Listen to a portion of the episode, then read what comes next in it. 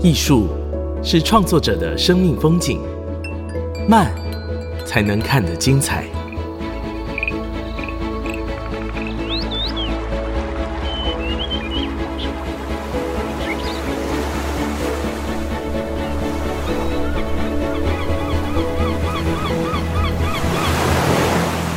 跟着艺术慢慢走。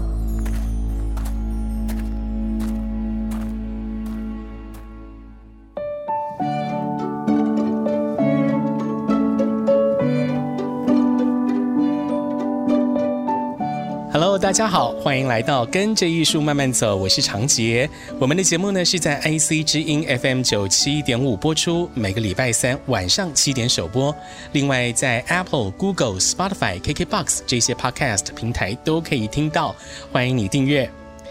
在全台湾啊，有好多好多的艺术季举办。而我在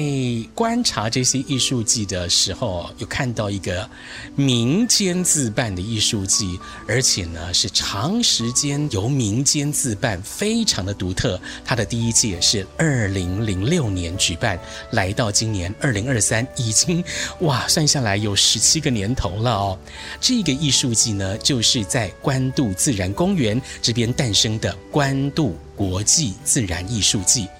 听到这个名字“自然艺术”，可以想象他们所使用的素材应该都是取自于环境的自然素材为主。在今天的节目当中呢，我们就邀请这一届二零二三关渡国际自然艺术季的策展人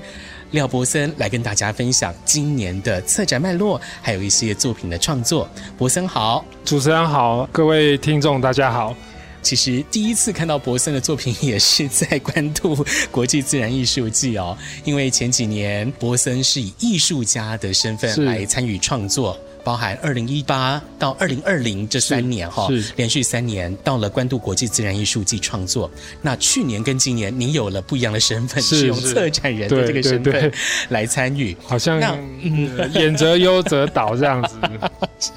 那博森，您是如何观察理解关渡自然公园这片环境呢？因为我们知道这样的一个自然艺术季，绝对跟环境脱离不了关系。是，那您是怎么观察这片环境的？呃，我觉得在我还没参加艺术季之前，哈，那我们对关渡的印象就是，哦，知道它是台北目前还有稻田的地方，好，或者是说关渡平原一直是在我们一般人的想象里面，可能就觉得，哎，它是一个目前被保留下来的一块湿地跟平原，哈，那当然。在还没参加之前，我觉得我的印象比较像是这种想法。不过，当我参与这边的艺术季之后，因为这个艺术季是办在关渡自然公园里面，这个公园的成立的核心就是在保育啊湿地，也保育鸟类的这个活动范围，所以基本上你就会接触到对于保育或环境的这种关心的这种面向。所以，当然它就不可能只是一个好像。我们所谓稻田农业区以外，它还包括了保存这边的栖地，然后让这个生物的存在这种责任。对，嗯嗯。所以当然这个艺术季每年的策展主题不太一样，那你大概就会知道说，这个是以一个环境保护或者是环境议题为主的一个。艺术季是是，所以也因为这样的操作，在所有全台湾的艺术季当中，我觉得是非常非常独特的一个存在，而且是民间自办哦。是这个真的是不容易，要这样子一办，快要二十年的时间，真的不容易。是那今年的策展主题啊，叫做“自然作为一个礼物”。对，相比去年的这个也是博森策展的主题，叫做。疗愈作为一种方法嘛，哈，那今年的策展主题“自然作为一个礼物”，对，一看到这个主题的时候，会想到的一个问题是：诶，自然什么时候变成礼物了？是它不是存在在我们身边，到处都是，它为什么会对现代人来讲变成一个礼物呢？是您怎么想的？呃，我可以先提一下去年的一些主题的设定哈，因为。这几年就是因为疫情的关系，COVID-19 的关系，所以大家过的生活是比较紧绷的，比较封闭的，所以其实，在疫情即将解封的时候，大家开始会想往外做活动，然后也会想说，大家就会讨论，就说在后疫情的时候，我们应该怎么样去舒缓这样的压力跟这种调试？嗯、那其实就民间就有一些想法，就是说，哎。比如说走向森林啊，或者是说自然这种关系的这种，它可以透过这种关系去作为一种疗愈，因为这个我觉得这个本来就在我们日常生活里面。那我们随着解封，我们当然就走向自然。哦，那我觉得去年的主题就回应这个议题，就是说我们怎么样透过自然去疗愈我们的身心灵这些关系。对，那我觉得某个程度来说，这个主题就把自然视为一个好像跟身心灵或者是跟精神层面。心理层面有相关的一种连结，对，哦，那这个是一个观点。那至于今年的礼物的话，我觉得一开始的出发点主要还是在于说，我们听到关渡平原的时候，或者是关渡自然公园的时候，通常会觉得它好像是一个为这个都市保留了一个乐园，嗯，哦，它很像是一个被保留下来，让我们体验自然，或者是接触自然，或者是。讨论自然的一个区域，所以我觉得它从某种程度来讲，它很像是给我们这个城市生活里里面的一个乐园，或者是一个你可以放松心灵的一个属于自然的场所。所以它某种程度来讲，很像是一个礼物。另外一个点就是，我常听到这些。赏鸟的人士啊，或者是说关渡自然公园的志工们，然后他们觉得，哎，每年来的候鸟很像是一种礼物的概念，就是它每年会好像降临，然后那个 呃，我们看到他们都很兴奋这样子，所以我就在开始思考说，哎，有没有可能把这种礼物的概念，或者是馈赠的概念，放到我们这个策展的概念里面，因为。如果我们先撇除这个自然关系，或者是说刚刚讲的这个动机的话，其实如果深刻的去思考，呃，礼物或者是馈赠这个关系的时候，其实它是一个普遍存在我们人类社会的一个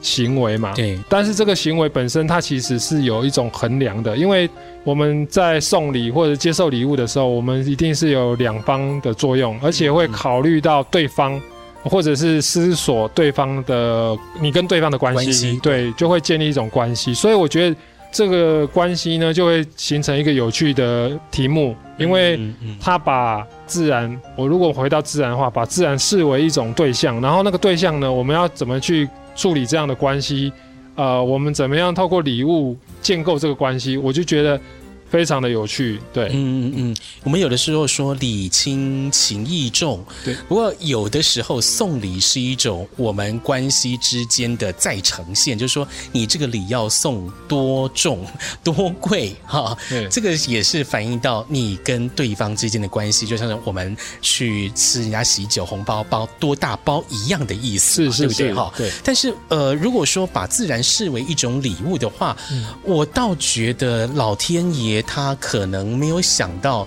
他没有在考虑，是没有。分你的这个呃男性、女性，对，老是老是幼，对，他就是给予你，对。对，因为自然自然的状态，虽然我们也是自然的产物，呃，应该是说自然是属于非人的一种状态，那他。他其实没有所谓的，比如说它下了一场雨，它并不是因为你跟他求，或者是他愿意送给你当成礼物这种概念去处理。它其实是一个，它有一个自然运作的法则，而且这个法则基本上，呃，是跟人为的这种关系是不是说没有关系，而是比较不是人的意志去控制的。对，但是某个程度来讲，我们是艺术创作，然后我们。呃，我们像诉求的对象，主要还是以人的这个诉求对象，所以我觉得从人的角度去思考人跟自然的关系的时候，事实上我们可以把它视为一种对象，怎么去理解这件事情？事实上，我觉得这种关系呢，在早期人类的社会其实已经就存有了，因为比如说我们对于祭祀啊，或者是对于自然的力量的一种。关敬畏或崇拜，对，其实我们那个其实就是一种送礼跟馈赠的这种仪式，嗯、对对对，因为我们事实上是呃无法控制的，无法控制的。但是随着这个文明的进展或者科技的进步，其实我们对自然的态度其实是有改变的，嗯、因为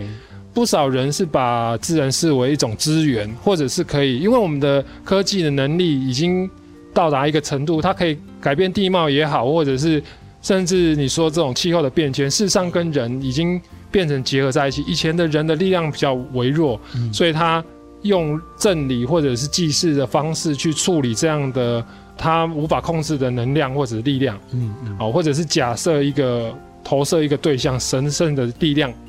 但是我们呃，像最近常在讨论的人类世啊这些概念，嗯、对，或者是盖亚的这种理论啊，因为我们人的活动量已经足以建构这个整个环境，就是整个整体环境跟气候了，或者是我们的影响已经太大，所以其实我们已经整个结合在一起，某种程度来说，我们是结合在一起，所以这个部分就是。我觉得那个我们对自然的这种态度，其实在慢慢的做一种转变中。是是是，所以透过这一次的自然作为一个礼物，也可以重新回过头来看一下我们现代社会对于自然到底是怎样的一个态度。我们先讲到这边哦，等一下再继续请策展人博森来跟大家分享艺术家是如何把自然作为一个礼物这样的概念具象化。稍待一下，马上回来。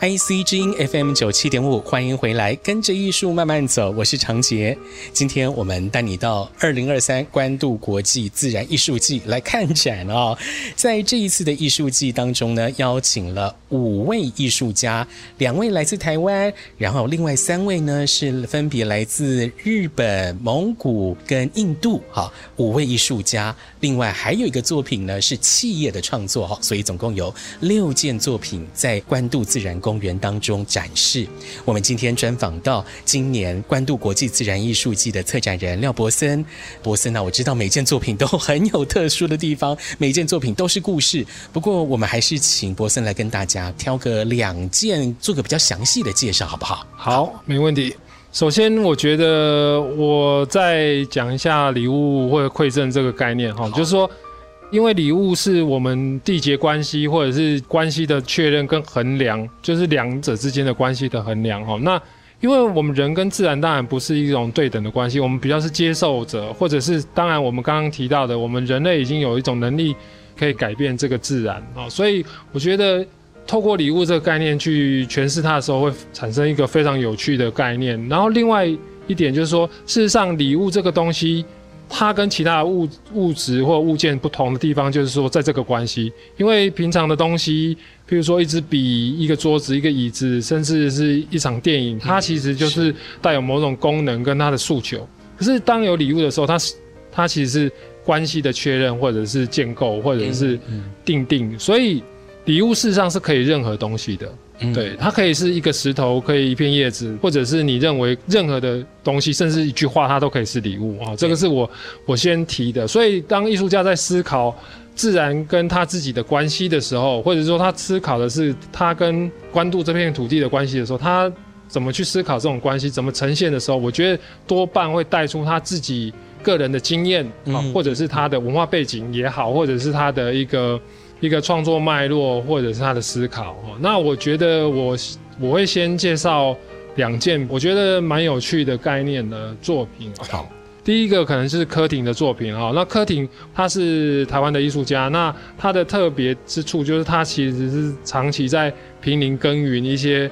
呃活动，就是说关于环境的呃社区的，然后或者是文化上面的一些活动，而且他的对象其实是整个社区。然后他合作的对象其实是是国中生，哈、嗯，就是他的国中，国小，对对，国中国小，哈，所以我觉得这个性质哈，多半带有一种教育跟体验，或者是跟社区营造的这种关系，嗯、所以我觉得他是一个比较特殊，再加上他自己的背景是呃有生物或植物的背景，所以我觉得他对于这样的观察，其实是也是有他自己深刻的一面哦。那我为什么说他特殊呢？因为他。哦、呃，因为我们关渡自然公园在整个淡水河流域的尾端，嗯、就是下游，几乎是尾端了。对对对，那可是平林呢，其实是在这个河系的淡水河的上游，对，呃、北势溪嘛。然后他来到下游，他就想说，哎，我怎么样回应这种上下游这种关系？还有。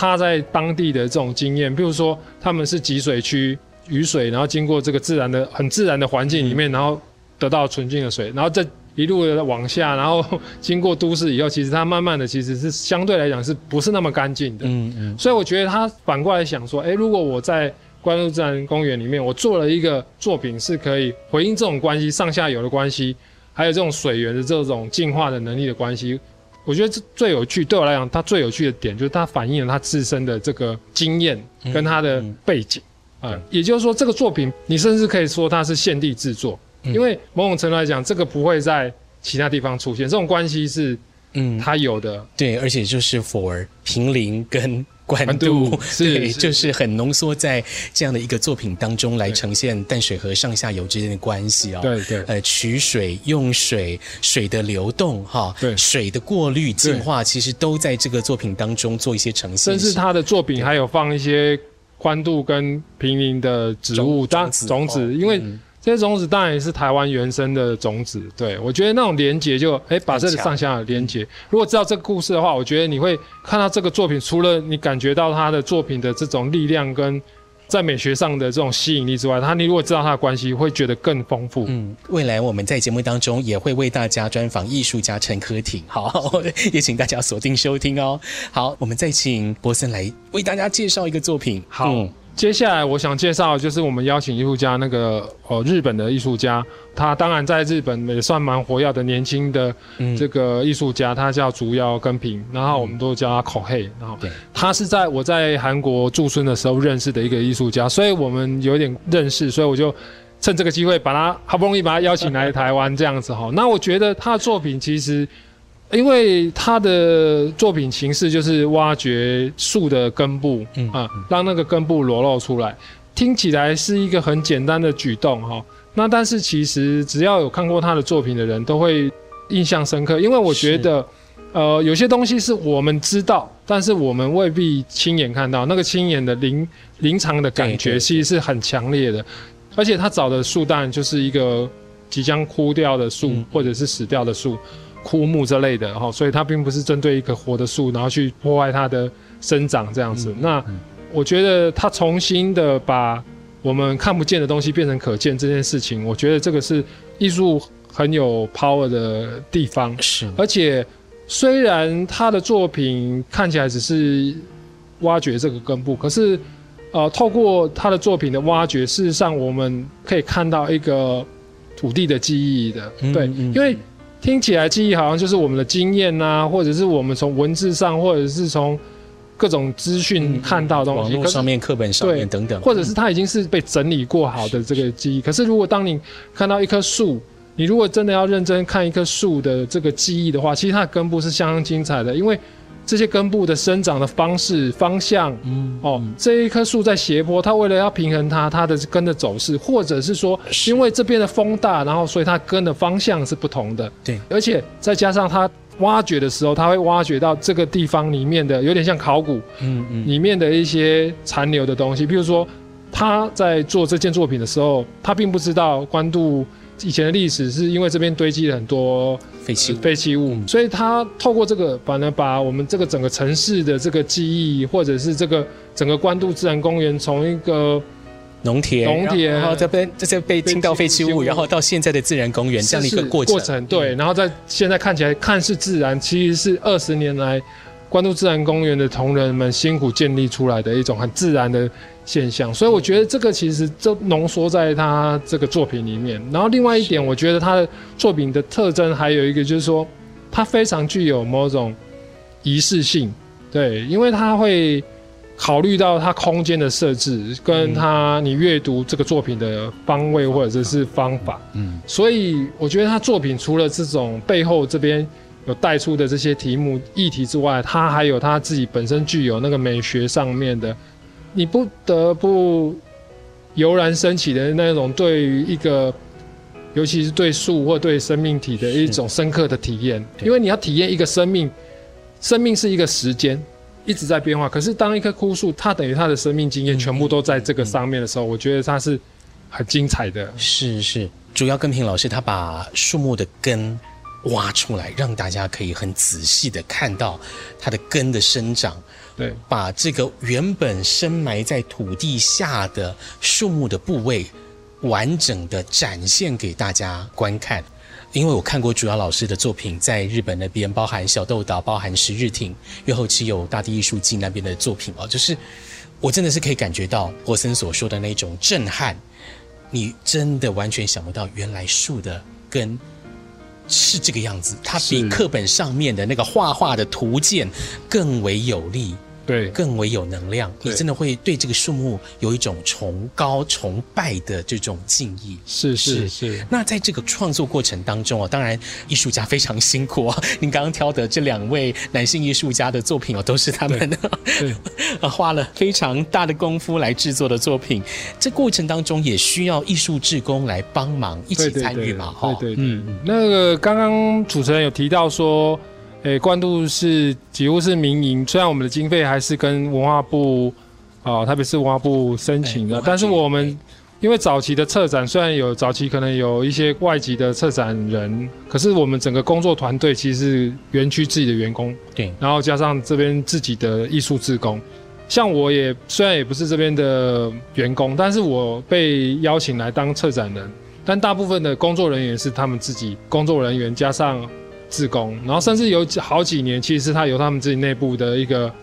公共事务部的一个小组这样的组长的人，那他们来来策划哦，所以我觉得他这个是跟很多，比如说请某些策展单位公司，或者是由政府直接找不同的单位，然后发包，对对对，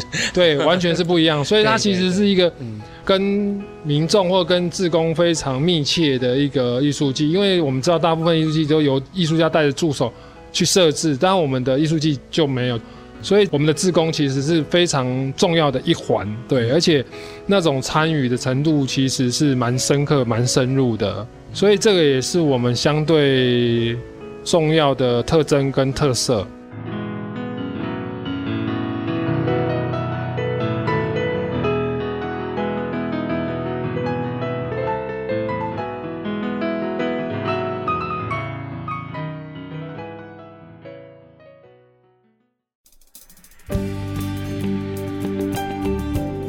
欢迎回来，跟着艺术慢慢走。我是长杰。今天我们来到了关渡自然公园，采访今年二零二三关渡国际自然艺术季的策展人廖博森。博森呢，先前在二零一八到二零二零这几年啊，连续三年在关渡国际自然艺术季展开创作。最近两年换了一个身份 哈，言而优则导，换成了策展人的这个身份哦。因为您是。创作者也是策展人，您看哦，因为现在台湾艺术季好多好多，各县市好遍地开花，有的是中央办的，有的是地方县市文化局办的，甚至有的乡也在办这种艺术节、艺术季。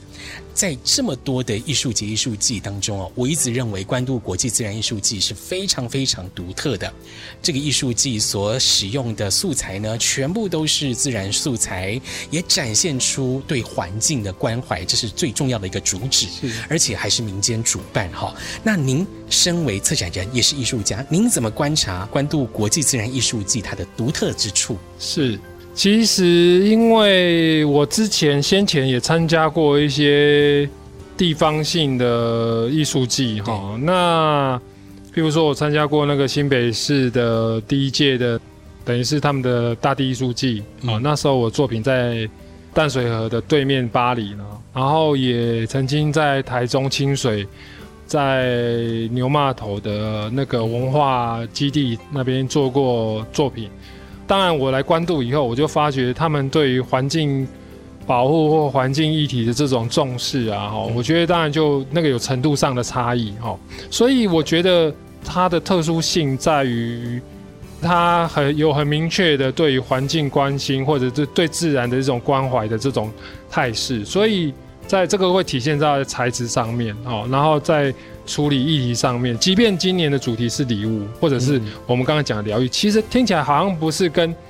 呃环境议题有关，但事实上它都是在处理我们跟自然环境的关系，嗯，对，是，或者是发掘它更有潜力的那一点。好，所以我觉得这是一个很独特的特色，而且我觉得它其实是小而美的一个。嗯，然后另外一个就是说，我觉得因为它有肩负某种推广或行销我们我们自然公园的概念，但是因为我们自然公园本来就是以自然保育这个概念来出发，所以它不一定是哦乡镇的或者是地方政府的比较偏向观光的这种取向作品的取向，所以我们的作品。多半都含有议题或对自然的关怀的这个层次上面，所以也就让这些作品呢，要么就体现自然素材的这种早期对于自然艺术或环境艺术，我们就是用自然素材来创作的这种概念，然后进而呢去讨论各种环境议题，尤其在我之前的这些听题目大概就可以知道，就是说什么刻不容缓啊，就是跟环境议题比较相关的这种关系。然后事实上，他们也慢慢扩展到文化层面，比如说，他们有一年策展主题叫“阡陌之间”，也就是说，关心到整个关渡平原这些呃农作、农业生产的这种关系，因为农业也是跟自然关系。到了我这边以后，我觉得就是说，前面讨论的这种比较针对环境议题的项目以后，我想要回到一个，就是说，我们怎么样把人拉进来自然，嗯嗯、怎么样建立一种关系，是不管是跟自然的关系，对对，我想要让他们更贴近，而且。因为我自己本身除了策展以外，我也从事教学。那我本身也跟大艺术的关系比较密切，所以我也想要让某种层面来说，它处理的面向或者处理的可能性弹性变大。嗯嗯。所以我会扩张这个概念，所以它比较不是议题的概念，然后会倾向是。当下的关系式的这种处理，嗯嗯、对。从刚刚博生的说明哦，可以感觉到关渡国际自然艺术季它肩负了一个环境教育的这样的一个重责大任在身上哈，因为它的园区的属性也好，它策划。艺术季的目的也好，哈，就是希望能够引起大家对环境的关怀，吸引大家走进关渡国际自然艺术季，然后去打开我们的感官，去体验这个环境，体验这个作品，然后找到我们跟自然公园，找到我们跟这片大地、跟艺术之间的这个关系啊，重新去审视哈。那博森，您。也是策展人，哈，你也是创作者，哈。我自己觉得策展，哈，行政，哈，策展这个工作，哈，跟艺术创作，呃，所使用的大脑是不同区块。是是。你怎么在这两种不同的思维当中做切换呢？嗯，对，我觉得这其实是蛮巧妙的，哈，就是说，诶，其实这也不是第一次策展，因为之前也有类似的策展，但是它不是这种环境艺术的策展。呃，我想。我在当艺术家的时候，当然就是我会针对策展人定定的题目，或者是说他甄选的这个题目，我去做一种思考。但是往往这些思考，我会一定带有我自己个人的经验，或者是我所观察到的素材或环境这样子。但是如果策展的时候，我觉得一开始，因为我们都还没甄选到艺术家的时候，其实你完全不知道。呃，你要从何下手啊？那我觉得的确，刚刚主持人讲的很好，就是说它其实是不同的脑袋，尤其是一开始的策划上面，就是不同的脑袋。所以当我在策划的时候，我通常会去做某种观察，比如说今年的或者是这几年讨论的环境议题也好，或者是说常跟这些志工们或者是园区的这个工作人员来讨论哦，因为。我觉得他们更熟悉这块土地，然后有时候他们一句话就会启发我，就是说，哎，比如说对于鸟这种概念呐、啊，很像天空掉下来礼物啦，哈，等等的，然后我就会去再去思考说，这句话背后到底有什么意涵？嗯，到底代表什么样的心情？代表什么样的行为？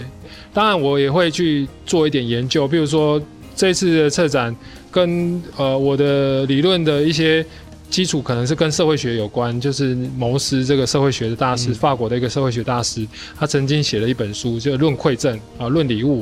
然后再结合我自己的观察，这样子，对，所以我觉得这个是一个很不一样的概念。那身为一个艺术家，我觉得重点就在于你你的想法，你你想说什么，这件事情很重要。然后你观察到你想说出来，那想出来的时候，就是说怎么执行也是重要。嗯，所以我在想。我被他们邀请，因为我第二年，我在想我为什么会被青睐的原因，可能是在于我刚好是这两个身份都有，所以变成我，我好像可以理解艺术家他们关心的是什么，嗯嗯、然后，呃园区或者是我们策展主题要要的是什么。尤其我是一个客座的这个策展人，但是园区确实是这个策展的另外一个主体，也就是说我要去试着去啊、呃、hold 住这个对环境关怀这个主轴的这个核心，然后再来再邀请艺术家来做这些作品。嗯，对对对对，是。因为有了艺术创作这方面的经验，其实也可以回过头来帮助你在整个策展规划啊，考虑的面向更为更为细致一些。是，是，可以这样讲，可以可以可以可以。是是，柏森啊，可不可以跟大家分享一下这一次在二零二三关渡国际自然艺术季当中，您是不是有一些策展或观察环境的重点、策展方法的核心等等？可不可以给我们一个您的创意关键词呢？好，嗯。就是这一次策展的主题算是自然作为一个礼物。那其实它有一个侧标，就是连结、交换跟给予。连结、交换、给予。给予，对、哦、对。因为我觉得这个其实等于是馈赠这个行为的一个嗯一个核心。但是在这些核心里面，他稍微思考的再深层一点的话，其实这些作品充满了各种连接，比如说自工跟艺术家的连结。呃，艺术品跟做环境的连接，然后某些你会看到某种交换的概念，就是说，嗯、比如说柯廷的作品啊，哦，嗯、或者连接的话，像蒙古艺术家 Ono 的作品，它其实是一条辫子，它事实上是把辫子呢，等于是一种结合跟连接的概念，然后它事实上也带有它自己蒙古的文化的这种概念进来，对，那这种不同的概念的撞击，事实上这种交换跟给予，我觉得会让这个整个。艺术季看起来很不一样，因为你来关渡自然公园，你看到这个题目以后，你大家对礼物都有一种想象。对对，我我们可能会想象啊，它可能是一个果实，或者是一个什么造漂漂亮亮的对造型物。可是你来了以后，你会发觉，哎、欸，完全不这么一回事。你看到的是一个，呃，你看不太懂，可是你又觉得很有趣。陌生的，呃，可能看起来像一条辫子的草，很巨大草绳，然后一个巨型的类似像漏斗的集水器，嗯嗯嗯、或者看到一个枯木的根部，哦、或者是说，哎，电池的，呃，也是像漏斗状的东西，哎，它是要收集的是森林的声音，哦、呃，或者是。啊，伟创的这些用飘绒木做的鸟，嗯啊，或者像 Shippa 的那种呃，强调生命力、生命力旺盛，然后必须在水地有水的地方展现出来的这种东西，嗯，你其实很难一下子连接到礼物。但是我觉得作品本身它已经有足够的吸引力，它很像有引力一样，它等着你去碰撞、嗯、去接触、嗯、去理解。对，我觉得一个作品。呃，如果太过政治正确，有时候其实它是相对来讲无趣，对，它会好像比较像是，所以我觉得这一次作品都需要大家再进一步的理解跟理性，或者是你带着你的经验，抛下你对于呃名词或者是概念的理解，然后直接去面对作品，我觉得那可能是一个纯粹的就去看，对对对，去体验它，对，然后再去。呃，了解它，我觉得那个收获的层次就会产生不同。嗯，对对对，嗯、这个是我比较想在这次策展里面做到的一点。嗯。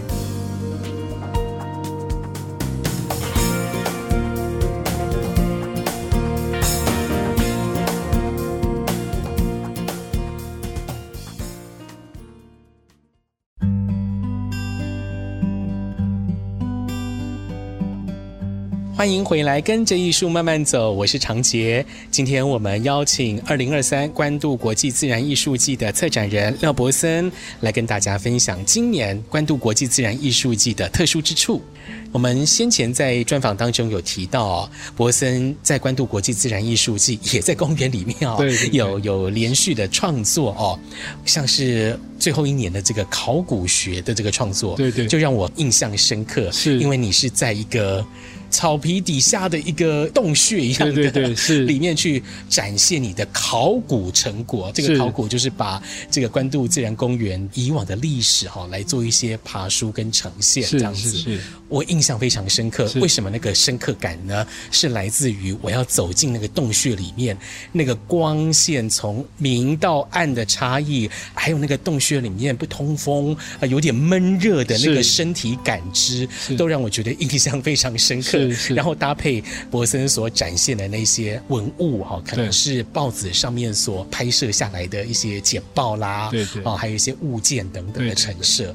好，这件作品就让我觉得不止在知识上面很有收获，在身体的感受上面也很有收获哈。所以呢，其实大家可以透过这些艺术作品哦，透过不同的方式来认识我们的土地，同时也打开我们的感官。这边呢，我想请柏森来跟大家分享一下，因为您这样子长期关注关渡自然公园，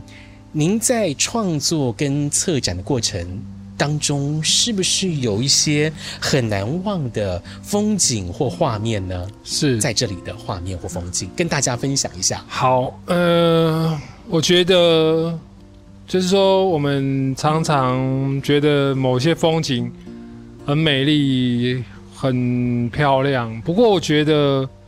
因为我身为一个策展人跟艺术家的时候，因为我们必须长期待在这个环境里面。所以其实我们会经历的那个时刻是长的，嗯，所以我觉得那个风景有时候它并不是一个呃固定的一座山或者是什么，有时候它突然来的，它突然就来了，然后你那个当下那个感动是莫名的，嗯嗯，就好比说，呃，我第一年驻村的时候，我是在关渡自然公园的保育区的新湿地里面。去做创作，那那那个地方事实上是一般游客不能进去，除非经过申请或六日，我们才要开放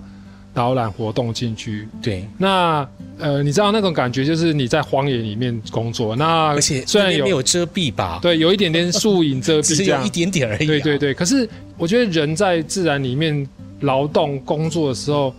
再加上这么没有人为的干扰的时候，我觉得那种跟这个自然一起工作，然后一起。晒太阳，然后当微风流汗的时候，我我觉得那个看什么就就变成美，而且那边就是有很大片的水域。然后我记得有一次我在创作的时候，就突然一堆燕子下来喝水，哦，就是那个沙啊，俯冲下来这样，对对，大家在喝水，这样几百只这样子，对，那种风景你很难说，你可以设想到，因为动物跟我们的生活环境空间其实是不同的，它的习性也不同，就在那个黄昏傍晚。我在岸上做作品，因为还没到水下去装设的时候，那那一刻，我觉得那一刻就是我觉得我我让我觉得印象深刻的东西，嗯、所以这个没有办法先塞好了。对对，没有燕子什么时候会下来？对，所以我所以我后来可以体验到我们、嗯、我们跟自然的一种关系，有时候是一种，它某种程度需要时间，嗯，你要长期待在这个时间这个 moment。你待的时间够久，你就自然可能会得到那个 magic moment。对对对，哦、我觉得就是这个，嗯、这个我觉得是一个风景。然后另外一个风景就是，当然我觉得，因为在这边长期的工作，然后长期的跟这些志工互动，其实我们会产生一个很像家人的一种关系。因为后来有一些志工都陆续会回归，或我觉得在短时间内，我们这个说短不短，说长不长，但是我们那个时候很像一个家人。但是我们是不同阶级、不同身份、不同背景，但我们同为同一个目标，而且接触的时间可能还比那个家人的长，因为我们大部分都待在这里。所以我觉得呢，在这个短暂的时间，我会有一种感觉，他其实很像我的兄弟姐妹啦，或或者是阿姨叔叔啊，哦等等的，就是那个凝聚力，那种感觉也是很。一起工作的感觉很好，对对对，那种感觉，而且在自然里面，我觉得还是强调在自然里面工作。我觉得这个好好像是我们都市人很很难体验到的，嗯、我们很难一起下田啊，或者一起去采收什么。所以我觉得这也许是未来将来可以发展的一种 一种体验活动。是是是，嗯、呃，因为二零二三关渡国际自然艺术季哦，从上礼拜天开始就展开了哦，到十二月底有接近三个月的时间，其实还蛮长的一段时间哦。是是嗯、那您希望透过这一次的展览跟大家沟通什么，或者是带什么礼物给是来参观的这些观众呢？对，呃，我觉得大家也许可以直接来体验，因为呃，他当然也可以看到那个作品的美，不过那个美的程度或者是那个可能是不是我们所想象，因为那毕竟是艺术家的出发点去思考的东西，所以我觉得你可以。直接的去体验这些作品，然后甚至有些作品是可以互动，比如说柯廷的，你可以去呃洗手间带一点水，然后然后让它流动，看它过滤的过程，哈，然后看它这个作品其实是会变化的，因为里面有种子，它会慢慢生成，啊、嗯，或者是验池的东西，你可以在园区里面捡拾小的石头或者是植物的种子，然后放进去体验那种。它所谓的时间慢慢落下的感觉，嗯哦、嗯，或者你可以在 Ono 的那个大的编织上面呢，在那个空间里面体验它那种关怀跟照顾的那种感受，可以在草皮上去享受这个，或者是说去爬印度艺术家的那个充满一种生命力象征的这种作品哦。那当然也可以在 Kohe 的的这个树的坑思考，或者是体验这个生命的不可思议啊、嗯呃！对对对，我觉得这些作品基本上他们都很有一种生命力啊。对，我觉得他都很有力量。对，我觉得他就是等待大家用你的经验，用你个人的这个体验，然后去撞击、去思考。那当然，如果你想要进一步的了解他作品的背后的故事也好，或者是他的理念的话，我们上面都会有那个 QR code，你可以扫描，嗯嗯然后再去深刻的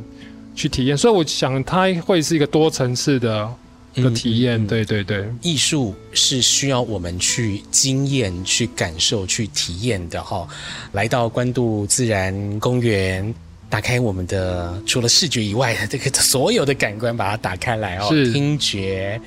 触觉、嗅觉。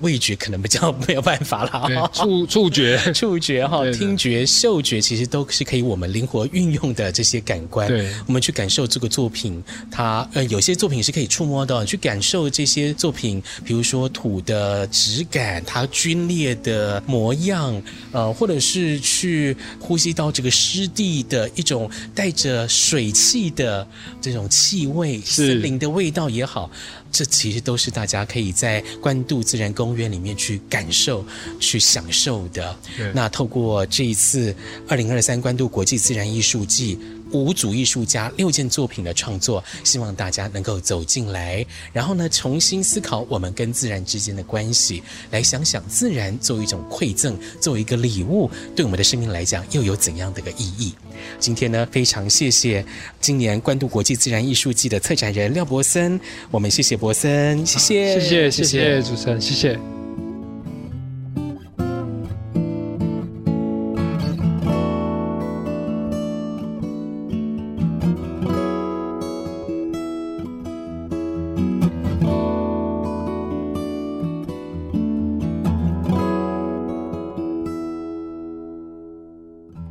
今天我们在节目当中介绍的是今年的关渡国际自然艺术季，策展主题叫做“自然作为一个礼物”。